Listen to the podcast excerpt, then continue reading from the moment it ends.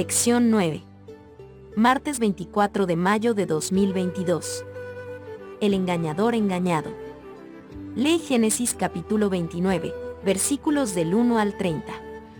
Siguió luego Jacob su camino, y fue a la tierra de los orientales. Y miró, y vio un pozo en el campo, y he aquí tres rebaños de ovejas que yacían cerca de él, porque de aquel pozo abrevaban los ganados, y había una gran piedra sobre la boca del pozo. Y juntaban allí todos los rebaños, y revolvían la piedra de la boca del pozo, y abrevaban las ovejas, y volvían la piedra sobre la boca del pozo a su lugar. Y les dijo Jacob, hermanos míos, ¿de dónde sois? Y ellos respondieron, de Arán somos. Él les dijo, ¿conocéis a Labán hijo de Nase? Y ellos dijeron, sí, le conocemos. Y él les dijo, ¿está bien? Y ellos dijeron, bien, y he aquí Raquel su hija viene con las ovejas. Y él dijo, he aquí es aún muy de día, no es tiempo todavía de recoger el ganado, abrevad las ovejas, e idea a apacentarlas.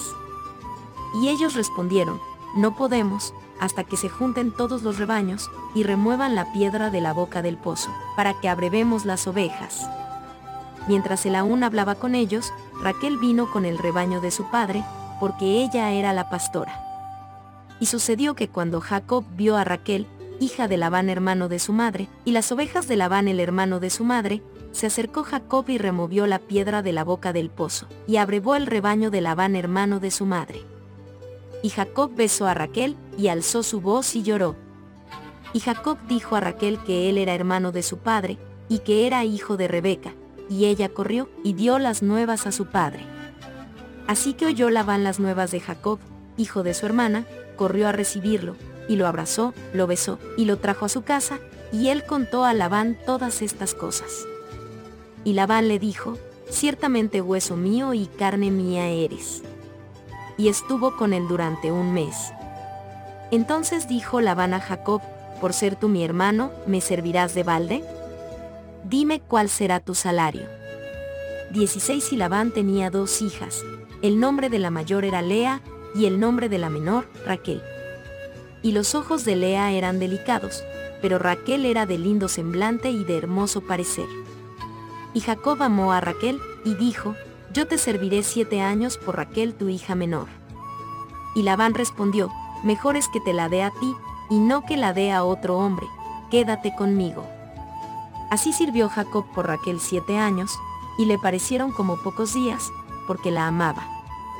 Entonces dijo Jacob a Labán, dame mi mujer, porque mi tiempo se ha cumplido, para unirme a ella.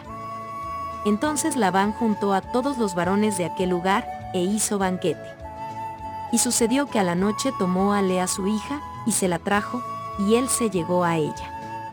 Y dio Labán su sierva Silpa a su hija Lea por criada. Venida la mañana, he aquí que era Lea, y Jacob dijo a Labán, ¿qué es esto que me has hecho? ¿No te he servido por Raquel? ¿Por qué, pues, me has engañado? Y Labán respondió, no se hace así en nuestro lugar, que se dé la menor antes de la mayor. Cumple la semana de esta, y se te dará también la otra, por el servicio que hagas conmigo otros siete años. E hizo Jacob así, y cumplió la semana de aquella, y él le dio a Raquel su hija por mujer. Y dio Labán a Raquel su hija su sierva Bilja por criada. Y se llegó también a Raquel, y la amó también más que a Lea, y sirvió a Labán aún otros siete años. ¿Cómo y por qué Dios permite el engaño de Labán? ¿Qué lecciones aprendió Jacob? Lo primero que Jacob ve cuando llega al lugar de destino es una piedra, quizás un indicio que le recuerda a la piedra de Betel, que simbolizaba la presencia de Dios. Génesis capítulo 28, versículos 18-19. A fin de cuentas, es esta piedra la que le dará a Jacob la oportunidad de interactuar con Raquel. Cuando Jacob se entera por los pastores que estaban allí que Raquel está llegando con sus ovejas para dar de beber a su rebaño, insta a los pastores a quitar la piedra. Ellos se niegan, lo que le da a Jacob la oportunidad de hacerlo solo y de presentarse a Raquel. Génesis capítulo 29, versículo 11. Raquel respondió corriendo hasta su familia. Este primer contacto entre Jacob y Raquel fue productivo, Jacob amó a Raquel, Génesis capítulo 29, versículo 18, tanto que los siete años que trabajó para Labán a cambio de Raquel fueron como unos pocos días, Génesis capítulo 29, versículo 20. Sin embargo, después de estos siete años, Jacob es engañado. La noche de la boda, es Lea, la hermana mayor, y no Raquel, a quien Jacob descubre en su cama. Aprovechando la confusión de la fiesta y la intensa emoción y vulnerabilidad de Jacob, Labán había preparado este truco. Curiosamente, Jacob usa la misma palabra raíz para engañar, Génesis capítulo 29, versículo 25, que Isaac había usado para caracterizar el comportamiento de Jacob hacia su padre y su hermano, Génesis capítulo 27, versículo 35.